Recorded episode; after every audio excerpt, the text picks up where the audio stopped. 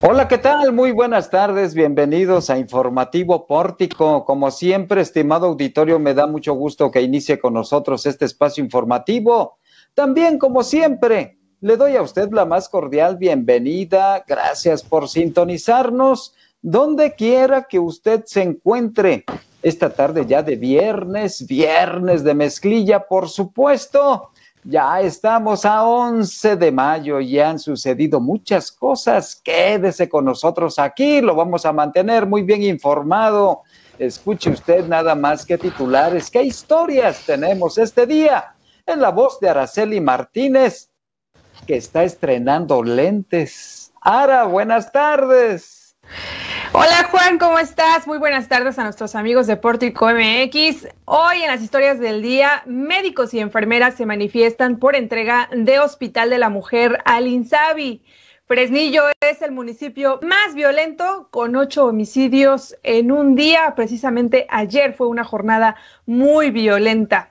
David Monreal espera primero su constancia de mayoría y después pensará en el tema de inseguridad. Declara Va por Zacatecas desea suerte al nuevo gobernador. Candidata de Va por Zacatecas denuncia irregularidades en la elección y conteo de votos. David Monreal invita a candidatos electos a no fallarle al pueblo.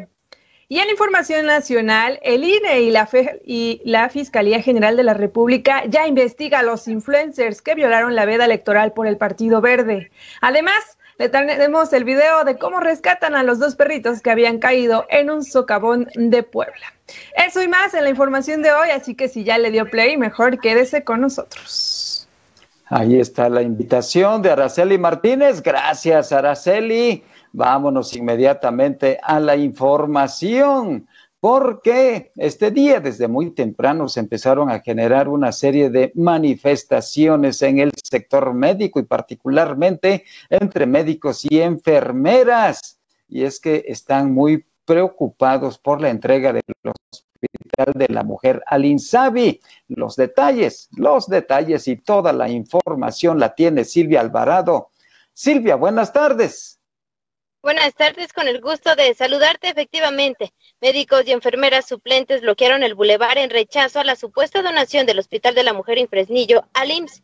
Cabe resaltar que dicho nosocomio aún no ha terminado de construirse. Calificaron como una burla el que se les paguen 2.800 pesos como salario y 180 pesos por guardias de ocho horas. No es la primera vez que los trabajadores se manifiestan. Hace un año lo habían hecho en Plaza de Armas, en donde se les pidió firmar un contrato promovido por el, el sector salud y el gobernador Alejandro Tello Cristerna. Así es, la voz de las inconformes. Nos estamos moviendo todos los suplentes a nivel de Estado por la donación supuesta de Alejandro Tello con Peña Cantú del Instituto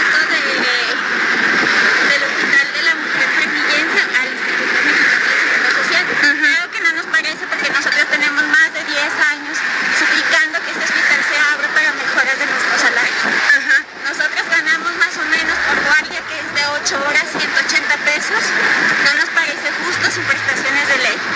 Hace un año y medio, hace un año seis meses, un mes, nos manifestamos en Plaza de Armas, exigiendo por medio de la pandemia que nos escucharan, nos dieran mejores prestaciones de ley. Se nos fue negado y nos dieron el contrato de Alejandro Peña. Una burla para nosotros porque ganamos 2.800 pesos.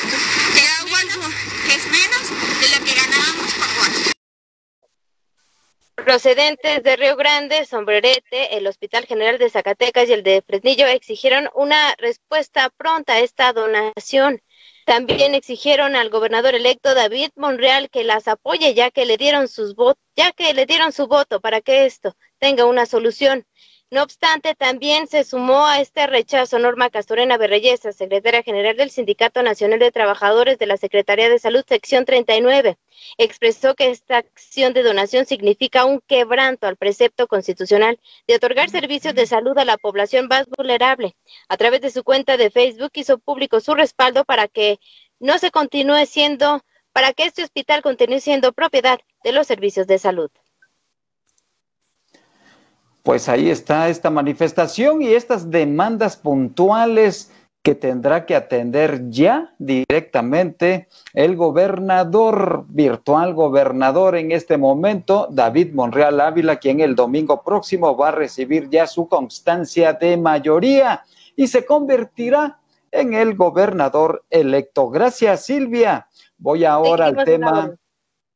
Voy ahora al tema de la inseguridad y algo que lamentablemente pues ya no es noticia, pero es una gran preocupación. Fresnillo sigue siendo el municipio zacatecano de mayor impacto violento. ¿Qué es lo que ha sucedido en las últimas horas? Jesús de Ávila tiene todos los detalles. Jesús, buenas tardes. Buenas tardes, Juan, y buenas tardes a todos nuestros amigos de Pórtico MX. Te comento que solo en 24 horas se reportaron ocho asesinatos en distintos puntos del municipio de Fresnillo, lo que lo colocó al Estado como el más violento del pasado jueves 10 de junio, según las estadísticas de la Comisión Nacional de Seguridad del Gobierno de México.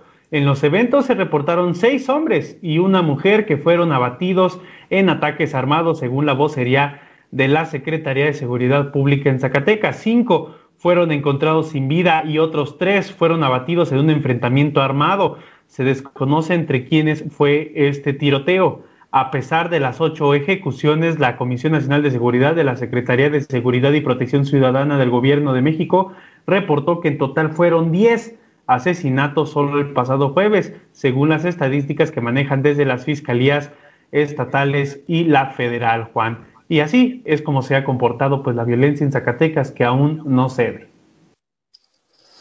No cede y está la situación muy candente, Jesús, muy, muy candente. No ha disminuido estos índices de violencia, estos asesinatos dolosos en el estado de Zacatecas. Seguiremos muy, muy pendientes. Gracias, Jesús. Regreso con Silvia Alvarado porque ella tiene información sobre la constancia de mayoría para David Monreal, David Monreal Ávila y quien dice, por cierto, en un video difundido que después de que se le entregue esa constancia como triunfador del pasado proceso electoral del domingo anterior, pues hasta entonces va a atender el tema de la inseguridad. ¿Es así, Silvia? Efectivamente, hace unas cuantas horas en una entrevista entre varios medios de comunicación, el candidato David Monreal Ávila dijo que va a esperar hasta que le entreguen su constancia el próximo domingo y ahí podrá hablar más acerca del tema de la inseguridad, quiénes estarán en su próximo gabinete y qué hacer en el primer día de su administración. Únicamente se limitó a responder que para su gabinete sería pura gente joven, talentosa y de Zacatecas. Y en cuanto al tema de seguridad, insistió en que será hasta que le entreguen sus su constancia de mayoría que lo acredita como gobernador electo, que pondrá mano y dará a conocer cuáles serán las acciones a ejercer sobre Zacatecas y Fresnillo, donde resultó reelecto Saúl Monreal Ávila. Oye, pues estamos viendo una fotografía donde está con varios candidatos triunfadores. Hoy representantes populares electos y alcaldes también electos. Ahí veo que le está, está levantándole la mano Saúl Monreal, su hermano Saúl, ahí está, pero no está en el lado derecho, sino en el lado izquierdo. Vamos a ver este video de esta conferencia de prensa que nos comenta eh, Silvia Alvarado. ¿Pretendes entrevistarte con él? Este, de aquí ahí primero lo que deseo es que me, me entreguen mi constancia, es lo más importante. Y ya a partir de ahí a caminar. Gobernador, ya está, el gobernador la ya está planeando pensando en materia de seguridad porque ayer tuvimos precisamente en Fresnillo una noche sangrienta. Ahorita estoy esperando mi constancia y ya, por supuesto, estoy revisando toda la problemática social, pero primero lo primero. En cuanto a los perfiles para el gabinete de hoy. Eh, será gente talentosa y será gente comprometida, honesta. Eh, casíllame al talento y al conocimiento del ser. No pretendo, voy a dar paso primero al talento y la capacidad. Si hubiera necesidad de uno, quizás, si no la hay, voy a dar paso a el talento zacatecano. Universitario. Si está en los universitarios el talento, ahí va a estar. Gracias, compañero. Gracias.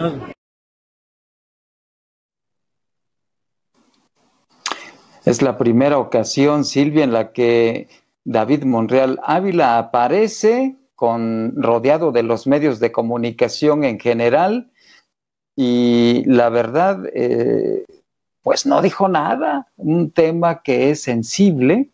Yo creo que hay que decir algo, aún y cuando no sea gobernador electo, cuando, se, cuando en este momento es el virtual gobernador, ya empiece a asumir la responsabilidad de los grandes temas. Y uno de estos es el de la inseguridad en el estado de Zacatecas. ¿Cómo lo va a enfrentar durante su administración? ¿Qué es lo que hará si continuará al frente el actual secretario de Seguridad Pública, por ejemplo? ¿Cuáles son los cambios que hará en el Instituto de Formación Policial? Etcétera, etcétera. Hay mucho de qué hablar y mucho más por hacer en materia de inseguridad y yo creo que los zacatecanos y las zacatecanas no pueden esperar, seguir esperando hasta que el gobernador tenga su documento de triunfador. Bastante precavido y esperemos que sea este domingo, si no es que hasta el lunes, cuando dé algún pronunciamiento sobre el tema, porque las apuestas están entre quién se va o quién se queda al interior tanto de la Secretaría de Seguridad Pública y también las acciones al interior de la Fiscalía y de Fresnillo. Caramba, pues qué lástima que el mandatario, el virtual mandatario estatal no haya hecho una definición y, sobre todo precisiones en materia de seguridad en el Estado que tanto estamos esperando. Gracias, Silvia. Voy ahora con Jesús de Ávila porque este día, quienes integraron la alianza Va por Zacatecas, las dirigencias estatales de PRI, PAN y PRD hicieron un pronunciamiento importante, le desearon suerte al virtual gobernador David Monreal, pero también le dijeron, lo vamos a estar vigilando desde el Congreso del Estado para que haya transparencia en las acciones administrativas y de gobierno. Jesús de Ávila, adelante. Te comento rápidamente, Juan, los dirigentes estatales del PAN PRI PRD de Zacatecas desearon suerte al gobernador electo del estado, David Monreal Ávila. Asimismo, declararon que serán, serán vigilantes perdón, del actuar de la próxima administración de la entidad, por lo que actuarán como oposición desde los congresos para que se actúe con transparencia. El dirigente estatal del PRI, Enrique Flores Mendoza, señaló que desde la oposición que ahora les toca representar vigilarán el actual del próximo gobernador y harán lo propio desde el Congreso local, que está dividido mitad y mitad, va por Zacatecas y juntos haremos historia. Esto fue lo que dijo Enrique Flores.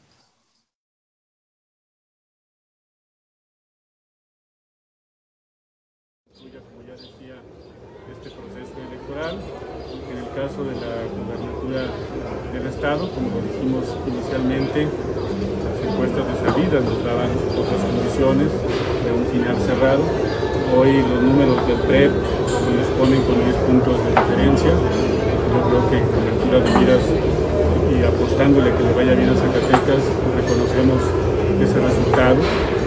Hacemos, pues ahora sí que la reflexión que todos y todas los zacatecanos buscamos que se tenga, que deseamos que le vaya bien el ganador del proceso electoral, como reflejan ya los números, en el caso del candidato de la coalición Damos Historia, pues David Monreal, desearle toda clase de éxitos, si le va bien a David Monreal, le debe ir bien a Zacatecas, por su parte, Noemí Luna, dirigente del PAN, declaró que también darán continuidad a los procesos presentados durante las campañas electorales, pues de los 17 procesos que iniciaron durante ese periodo no se ha resuelto alguno. Esto fue lo que dijo Noemí Luna. Yo le sumaría, si me permites, que de entrada presentamos 17 procesos especiales sancionadores en lo que fue el transcurso de, las campañas mismos que no tuvimos respuesta. Entonces, hacer otra vez el llamado a las autoridades electorales a que eh, le den el procedimiento con base en la normatividad y no de manera subjetiva. El dirigente del PRD, Raimundo Carrillo, declaró que estaremos observando con crítica para que la democracia permee en el Estado ahora desde el otro lado del gobierno. Asimismo, recalcó que hay impugnaciones desde los distritos y municipios para el conteo de votos, a lo que también darán seguimiento durante las siguientes semanas. Esto fue lo que dijo Raimundo Carrillo.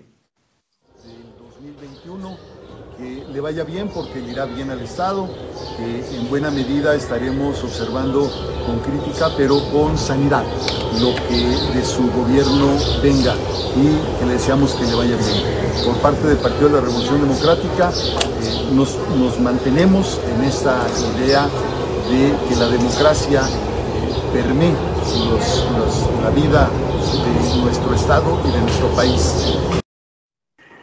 Y en este mismo tema de impugnaciones por parte de la coalición Va por Zacatecas, te comento rápido, Petra García López, candidata a la Diputación Local por el Distrito 3 de la Alianza Va por Zacatecas, presentó un recurso de impugnación ante el IES por la supuesta compra de votos y conteo de sufragios irregulares que resultaron a favor de su contrincante de Movimiento Regeneración Nacional. Este viernes, la aspirante del PAN PRI PRD en el Distrito 3, con cabecera en Guadalupe, entregó el recurso de impugnación al IES por irregularidades en el día de la elección en las casillas de dicho municipio, en donde aparentemente hubo coacción del voto y nulidad de votos en agravio a la candidata de la alianza. Mencionó que ante, ante medios de comunicación, perdón, que al menos fueron 402 sufragios que se anularon y que le dieron la victoria a la candidata de Morena, Violeta Cerrello Ortiz además de la irregularidad entre funcionarios de casillas, por ejemplo, en la sección 1900, donde aparentemente las boletas eran movidas entre las mesas de escrutinio sin haberse votado. Esto fue lo que dijo Petra García.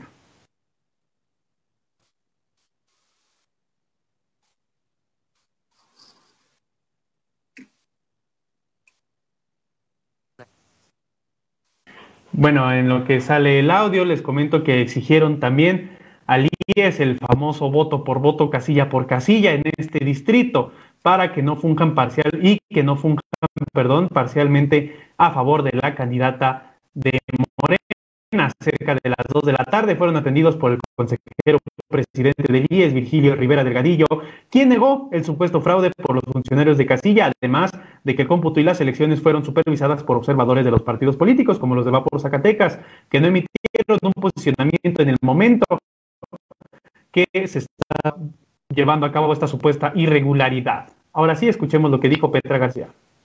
De las instalaciones del, del IES, porque estamos reclamando nuestro derecho como ciudadanos para que no nos roben la elección que fue eh, realizada el pasado 6 de junio en el tercer distrito local, puesto que tenemos evidencias, pruebas, que hoy le traigo a la prensa. Una de ellas es que tan solo en el cómputo digital se abrieron 41 paquetes y hay 2.500 votos que exceden de la lista nominal por casilla. Aproximadamente son 40 a 70 por casilla, donde ya no hay lista nominal. La lista nominal son 750 y de ahora sacan 250 También encontramos eh, evidencia clara de compra de voto, ya hay, ya hay información, compra de voto con denuncia penal y por supuesto en las instancias correspondientes. hoy, el dato también que nos ocupa el tema es que tenían una diferencia morena con la que se teníamos una diferencia de 1.200 votos. Nomás al abrir las casillas, o más bien los paquetes de 41, aquí está la evidencia que le voy a entregar a la prensa, estos votos de aquí, que van en coalición, no me eran contados. Esos votos serán nulos. Entonces, de 40 casillas, 41, 41 paquete electoral, que tengamos este resultado, que eran nulos, que le cuentan hoy al distrito, y que la diferencia ya son 400, estamos exigiendo al Instituto Electoral que saque las manos, que no harán fraude. Y así están las cosas en Va por Zacatecas. Juan, ¿cómo ves? Pues muy problemático todo este escenario postelectoral lleno de denuncias. Vamos a ver cómo las resuelven los organismos electorales, tanto el IES como el tribunal y la fiscalía también, la fiscalía eh, para, este, ¿cómo se llama? Mm, la Fiscalía Especial para Delitos Electorales. Vamos a ver cómo actúan estas instancias jurídicas y también cómo es que se va definiendo, porque fue una elección en algunos distritos y en algunos municipios muy cerrada, muy, muy cerrada.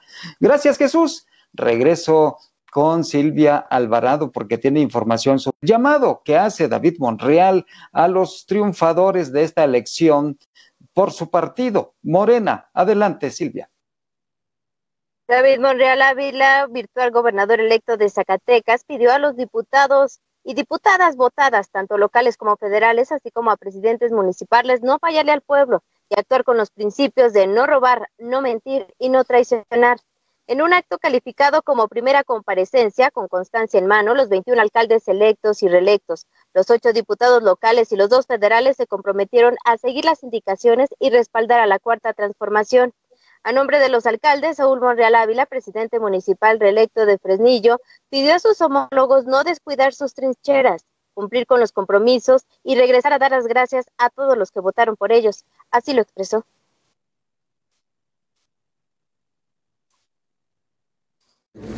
el trabajo arduo de nuestro estuvo trabajando, nunca quitó el dedo en renglón, siempre hay que reconocer. A mi felicitación a nombre de todos los presidentes, candidatos, presidentes electos, diputados locales, federales.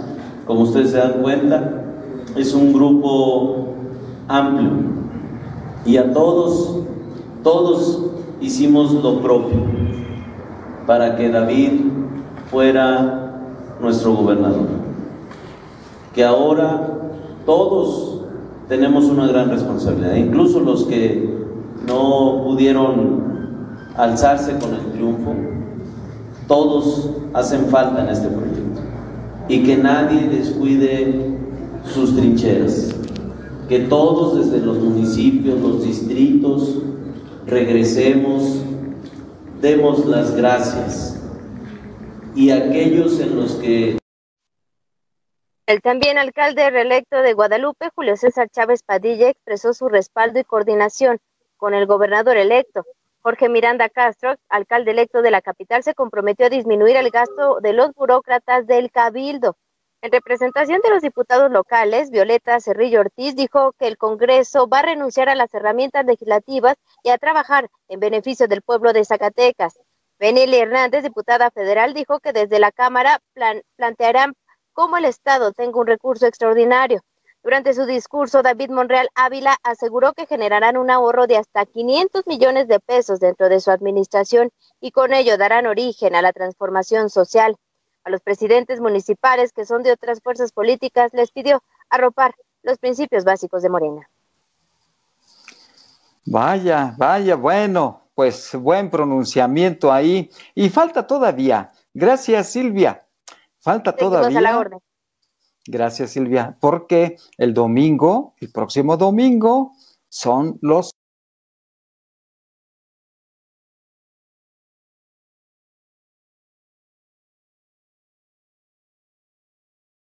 surgir las, los diputados plurinominales o de representación proporcional. Hay que esperar los cómputos de circunscripción este domingo, pero también hay que tomar en cuenta cuatro aspectos. Uno, los cómputos de circunscripción. Y también los partidos políticos que no lograron el 3% de la votación y que por lo tanto pues podrían perder su registro. También es importante considerar las diputaciones de mayoría relativa de cada partido político, cada eh, partido que haya ganado estas mayorías y revisar la militancia real de cada candidatura ganadora en mayoría relativa. Esos son los aspectos que hay que tomar muy en cuenta. Mientras tanto, la proyección de quienes podrían quedar como diputados plurinominales en la próxima legislatura federal podrían llegar, tomando en cuenta estas consideraciones, los siguientes, escuche usted, Santa Guerrero del PRI. Santa Guerrero es hija de Araceli Guerrero, quien fuera alcaldesa de Villa García y también diputada local y diputada federal priista. Noemí Luna llegaría por primera vez a una diputación federal por acción nacional. Miguel Torres Rosales, de el PRD, exalcalde de Villanueva. Magdalena Núñez Monreal también podría llegar por el Partido del Trabajo. Y, por supuesto, también podría llegar el líder de la banda Jerez, Marco Flores. Este es el vocalista de la banda Jerez. Llegaría por Morena. Carlos Puente llegaría nuevamente a San Lázaro. Creo que es la quinta ocasión en la que llegaría el vocero nacional del Partido Verde Ecologista de México, Carlos Puente Salas. La exgobernadora Amalia García lo haría por ahora, por Movimiento Ciudadano. Amalia García Medina, exgobernadora de Zacatecas. Y Jorge Álvarez Maínez, también quien ha ido despuntando y destacando en movimiento ciudadano, él también podría llegar por la vía plurinominal a San Lázaro. Estos son los que podrían llegar por esta vía. Voy ahora a la información nacional porque tanto el Instituto Nacional Electoral, el INE y la Fiscalía General de la República investigan a influencers que habrían violado la veda electoral. Y en este tema, Araceli Martínez tiene todos los detalles. Ara, nuevamente, buenas tardes. Así es, Juan. El Instituto Nacional Electoral informó que investiga a 95 personas por la difusión de mensajes en redes sociales a favor del Partido Verde Ecologista de México. El pasado domingo 6 de junio, en plena veda electoral, difundieron mensajes a favor de este partido.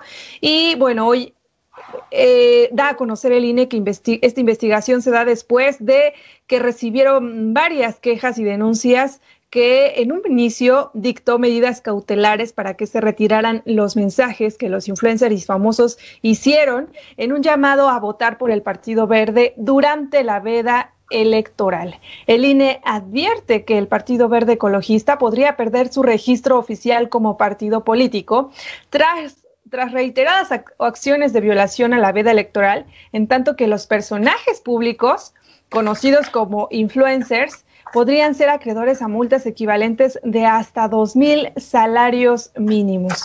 Y bueno, también la Fiscalía General de la República, a través de la Fiscalía Especializada en Materia de Delitos Electorales, inició una carpeta de investigación contra los llamados influencers, entre los que hay artistas, conductores de televisión y pues que presuntamente difundieron estos mensajes, en donde también pues ya se ha eh, revelado el guion que les dieron para eh, realizar esta actividad.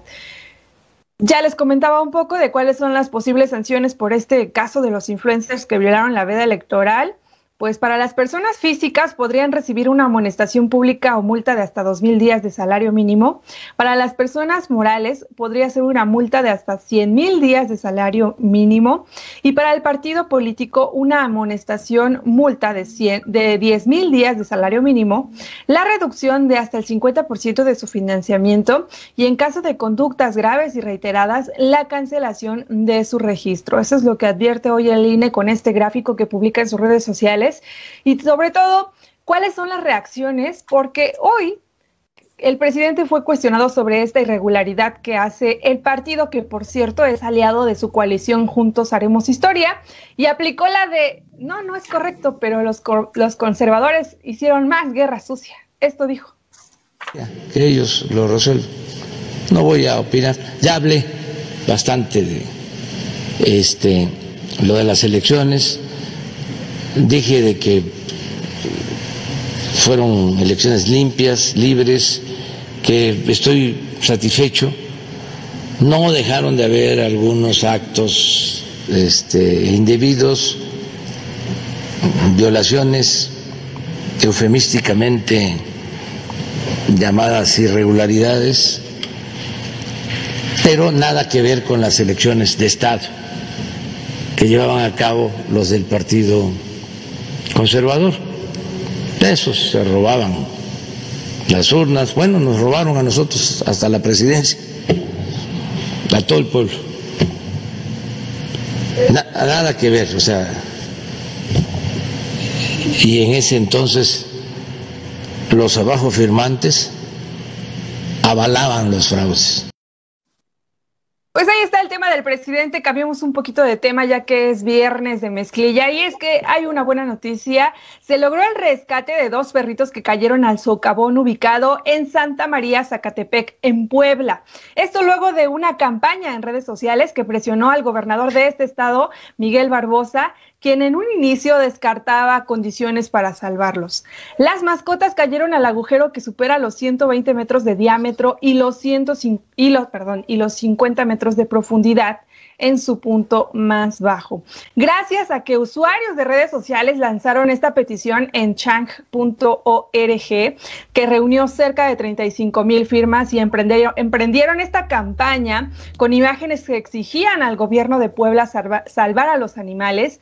Pues Protección Civil Estatal y bomberos rescataron con éxito a Spy y Spikey. Son los nombres de estos perritos que, bueno, ya están eh, en manos de expertos cuidándolos y sanos y salvos. ¿Cómo ves? Oye, ¿qué hasta manifestaciones y marchas hubo. Sí, oye, pues es que, y la verdad es que hay una, hay una, hay un mensaje que la verdad a mí sí me llegó y es que los perritos bien son ocupados en esta, en este, en, en catástrofes como en el temblor, ¿no? Ahí está el ejemplo de Frida que ayudó a salvar vidas. ¿Y por qué un humano no podría decir, sí, yo me lanzo para salvar, me lanzo al socavón para salvar la vida de un perrito? Oye, pues, ¿por qué no? Oye, claro, por supuesto, pero qué torpeza la del gobernador, ¿no? Qué falta de sensatez para tomar decisiones y justo en una conferencia. Lo que pasa es que, es que él también tiene su mañanera y lo que se le ocurre va sin guion también como el presidente. Pues ahí están un, un este, festín de ocurrencias en Puebla también. Caramba, también se dan camotes allá en Puebla, pero bueno. y bueno, una invitación para que todos nuestros amigos visiten el portal de portico.mx y nuestras redes sociales. Ahí estamos actualizando y subiendo toda la información para que vayan a seguirnos. Juan, nos vemos. Gracias, gracias, Araceli. Muy buena nota. Por supuesto, gracias a usted por acompañarnos, gracias por su confianza. Estamos verdaderamente muy agradecidos porque hemos estado creciendo bastante aquí en Informativo Pórtico y en nuestra plataforma digital en pórtico.mx, por supuesto en nuestras redes sociales, pero todo esto no sería posible sin este gran equipo pórtico que nos acompaña y nos apoya. Por eso siempre les agradecemos que estén con nosotros, aportando su talento, su creatividad y por supuesto su esfuerzo.